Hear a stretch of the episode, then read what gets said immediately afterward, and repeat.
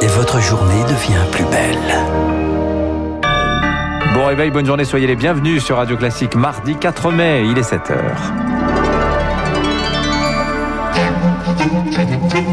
– 6h30, 7h30, la matinale de Radio Classique avec Dimitri Pavlenko. À la une ce matin, règlement de compte à droite, comité stratégique ce matin au siège des Républicains, au menu les régionales en Provençal-Côte d'Azur. La crise politique ébranle les militants, vous l'entendrez. Les adolescents seront-ils bientôt vaccinés? Avec Pfizer Les États-Unis pourraient donner leur feu vert dès la semaine prochaine. L'Europe euh, pourrait suivre de près. Et puis, l'Inde vient de dépasser le cap des 20 millions de cas de Covid, cible de toutes les critiques. Le Premier ministre Narendra Modi. Radio classique. La une ce matin, réunion de famille ce matin chez les Républicains. Un comité stratégique se tient à 8h30 au siège du parti. Objectif calmer la tempête politique venue de Provence-Alpes-Côte d'Azur. Hier, le président sortant de la région, Renaud Muselier, a bien tenté de calmer le jeu, assurant qu'aucun ministre, aucun parlementaire ne figurera dans son équipe. Ce matin, c'est bien de la constitution d'une nouvelle liste LR dont il sera question. Une crise qui bouscule aussi les militants, Camille Schmitt. Question centrale pour les militants, comment faire exister le parti et ses convictions?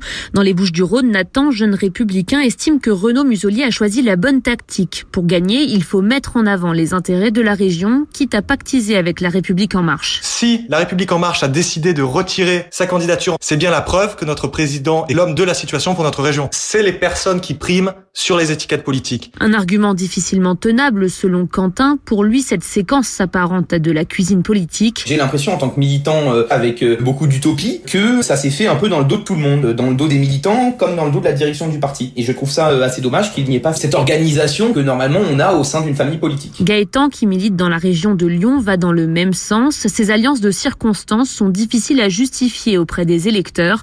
Pour lui, il est nécessaire de créer une nouvelle liste 100% LR. Ça ne va pas être difficile de pouvoir reconstituer une liste avec des élus qui, eux, ont le courage de leurs convictions et qui ne calculent pas en termes de nombre de voix, mais en conviction politique. Les attentes vis-à-vis du comité stratégique qui a lieu aujourd'hui sont donc fortes, avec l'espoir pour les militants républicains d'un message d'unité et de cohésion du parti. Et autre question sur la table, celle de l'exclusion ou non de Renaud Muselier du parti. En bref, la dissolution de Génération Identitaire confirmée par le Conseil d'État. L'institution avait été saisie par le groupuscule d'extrême droite. Ils estiment les sages que ces actions tendent, je cite, à justifier ou encourager la discrimination, la haine ou la violence. Sa dissolution est donc justifiée. Le projet de loi climat et résilience soumis au vote des députés aujourd'hui, le texte critiqué au, au moment de son, au début du débat prévoit entre autres l'interdiction des terrasses chauffées en 2022, des passoires thermiques en 2025 ou encore la fin de certaines lignes aériennes domestiques lorsqu'une alternative en train de moins de 2h30 existe. Ouais, de même que la diminution par deux de l'artificialisation des sols. Baptiste Gabory nous en parlait. Vous pouvez réécouter en podcast 3 minutes pour la planète. 7h03, les adolescents seront peut-être bientôt vaccinés avec Pfizer. L'Agence européenne des médicaments se penche sur la question. Depuis hier, le laboratoire a déposé une demande d'autorisation de son produit pour les 12-15 ans auprès de l'Union européenne, mais aussi aux États-Unis, outre-Atlantique. Le feu vert pourrait être donné dès la semaine prochaine, Rémi Pister.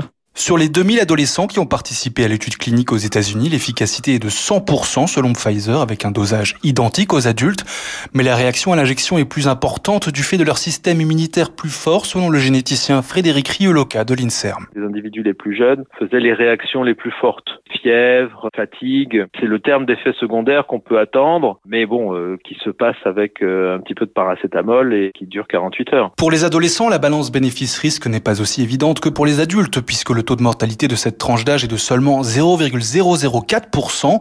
L'idée, c'est surtout de freiner la transmission du virus. S'il reste des réservoirs d'individus non protégés, de nouveaux variants pourraient apparaître. Si vous le virus, il mute chez tout le monde. À chaque fois qu'il rentre chez quelqu'un, il mute. Les jeunes ont un système immunitaire qu'on appelle inné, hein, production d'interférons et de molécules qui bloquent la reproduction du virus. Si des virus arrivent à franchir cette barrière naturelle, c'est qu'ils sont plus costauds. Ça pourrait contribuer à l'émergence de variants euh, plus infectieux. L'idéal serait de vacciner pendant l'été avant la reprise des cours, mais y aura-t-il assez de doses? De leur côté, Janssen et AstraZeneca ont démarré leurs études cliniques.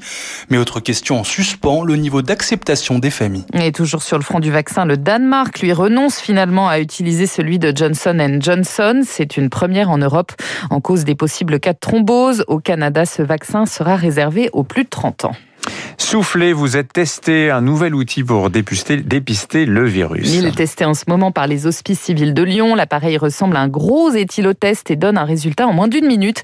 Il pourrait être déployé dans les aéroports ou à l'entrée des services d'urgence. Derrière ce projet, le docteur Christian Georges du CNRS. En fait, c'est un spectromètre de masse, donc c'est un outil qui nous permet en fait euh, d'analyser de manière extrêmement fine la composition chimique de l'air expiré. On va mesurer en fait plusieurs milliers de composés organiques à chaque expiration. Et dans cette complexité chimique, on est capable de voir en fait une empreinte chimique de la maladie Covid. Et à partir de là, ben, on peut poser le diagnostic. Pour avoir une réponse en quelques dizaines de secondes, ça peut être très pratique. Au test que nous avions fait il y a quelques mois à l'hôpital de la Croix-Rousse, sur des personnes hospitalisées, donc malades, donc symptomatiques, le test était plutôt fiable puisqu'on avait un taux de succès à 95%. Dans les hôpitaux, en attendant la décrue ralentie, 5630 lits de réanimation sont encore occupés à ce jour. 24 000 nouveaux cas détectés chaque jour en moyenne.